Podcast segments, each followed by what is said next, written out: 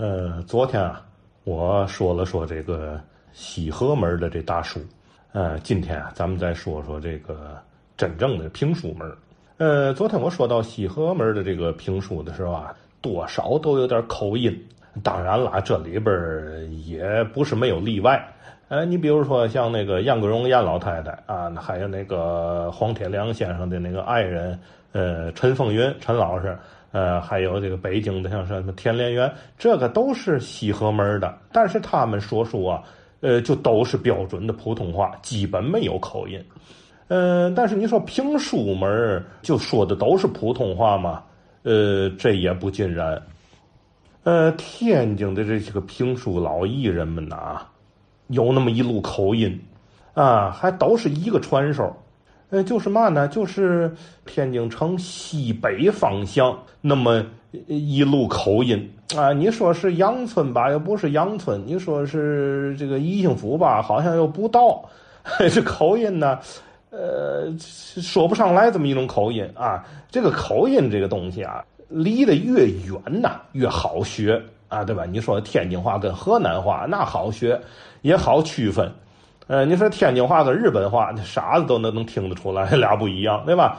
但是你说，呃，你给我学学这个西沽口音跟地头口音，跟这个西庄口音有嘛区别啊？这白庙口音跟这个天目口音有嘛区别？这就难了，为嘛它离得太近了？说白了，差不丁点儿，差一点儿。这个评书老先生这口音呢，就是你说他是普通话吧，也不是啊，跟普通话差八丈远吧，也不是，差不点儿啊。你看那个，好比这个姜存瑞姜先生的《三国》啊，来者不是别人，正是大汉丞相曹操。曹操，呃，刘立福先生那个《胭脂盘》里边啊，这这个给傲青孙那开脸儿。啊，头戴青粗布纹生巾，身穿青粗布纹生长，白粗布的护领，年纪就在十七八岁，十七八岁。你看，这玩意儿就都是这路口音。你说是因为他们就在北六住？我看未必啊。这个我琢磨，这应该就是嘛呢？就是啊，评书门里头啊，这个师徒父子啊，口口相传的这么一种口风。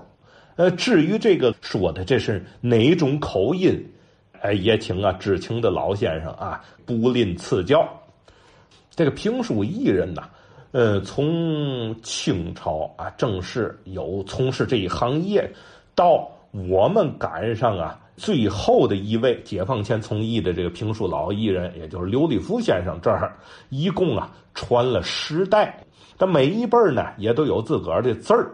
呃，昨天咱说西河门啊，其实也有谱系。呃，梅清湖照四大门自己又有自己的字儿，像这个梅家门的什么瑞春德庆天祥，亲家门的呢自己的字儿啊，是福启连增。后来呢，因为这里边啊，又有啊用自己本名走红的，还有以自己的艺名走红的，又有跨门的、跳门的，所以啊，西河门这谱系呀太混乱了，有的他们自个儿行里人都倒腾不清。呃，相比之下呢，评书门这谱系啊比较清晰。呃，题呢，咱就得打这个。传承到第七代，为嘛打第七代开始说呢？呃，因为第七代人呢，跟咱们所知的这个人呢，就能搭上关系了啊。你比如说像，呃，张寿臣的父亲叫张成福，张寿臣的师傅叫张成润，嗯，那天提过就是张二爷，这都是成字辈的啊。还有这个马三立的祖父叫马成芳啊，这也是成字辈的，他们这都是第七代。呃，还有唱太平歌词那荷花女啊，吉文珍，她爸爸叫吉平三，呃，天津还有一位老先生叫福平安，啊，这都是平字儿的，平字儿和成字儿都是一辈儿的，这都是属于评书的第七代。呃，他们再往下呢，第八代啊叫节字辈儿啊，也有叫玉字儿，这都是一辈儿。你像张寿臣的这个评书门的艺名就叫张玉华，上海豫园那个豫。蒋存瑞、顾存德先生这个师傅上一辈啊，就是玉字辈儿；还有像袁阔成他爸爸叫袁杰武啊，刘杰谦红桥曲艺团的那刘杰谦，他拜胡子老头儿杰字辈儿的，跟这个玉字辈儿是也是一辈儿。呃，另外还有一位啊，在天津卫别开天地，另立一家的评书大师，就是说《聊斋》的陈世和，跟这个这个玉字辈儿、杰字辈儿，这都是一辈儿的。然后再往下呀，第九代了，就是真字辈儿。这个真呢，是一个车字边儿啊，加一个那个珍贵的珍右边儿啊，这个真字儿也念真。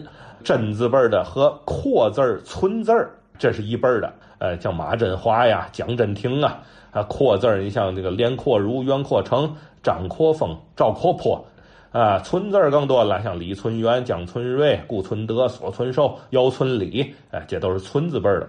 呃，这一辈儿呢，还有一阵就是呃陈世和先生的这这个门的弟子啊，叫建字辈儿的，就像刘立福先生的父亲叫刘建英，呃，刘立福先生的师傅叫张建生。呃，他们跟这个真字辈儿和呃村字辈儿、阔字辈儿，这都是一辈儿。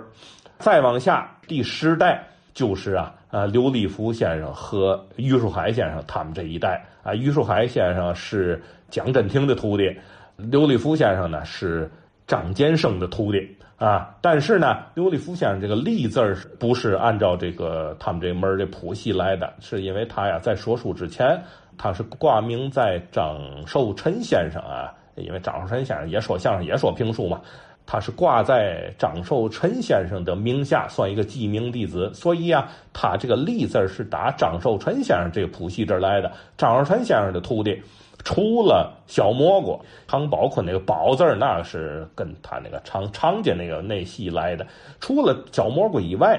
张寿臣先生所有的徒弟都是立字辈儿啊，像什么张立川呐、冯立章啊、冯立多呀、康立本呐、田立和呀，都是打这儿来的。他记名在张寿臣先生的名下，所以他呀叫刘立福，他是用的张寿臣先生下一辈的这字儿。好，简单说几句谱系啊，这要说他是要展开说也太多了。呃，有老先生说过，这过去啊旧社会。说评书的艺人，在这个做艺这行业里啊，是最受人尊重的，也是唯一可以被称为啊先生的人。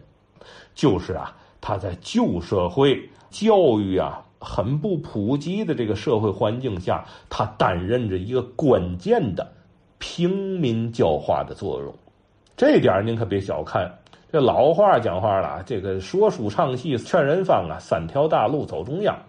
你要说这个唱戏呀，呃，可能他还比较偏重于这个娱乐化啊，娱乐为主。那么这个说书啊，他可能更偏重于教化了。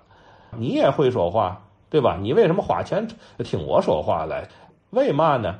一，它有吸引力，哎，有技术层面的东西；二，我们能从里边学到东西。所以说呀，这个西河门的说书艺人呐。可能是文盲啊，不或者不识字，文化水平不高的话，哎，这当然我是说解放前啊。但是这个评书门这个老先生，他一般都是有文化的啊，而且有的文化还相当高。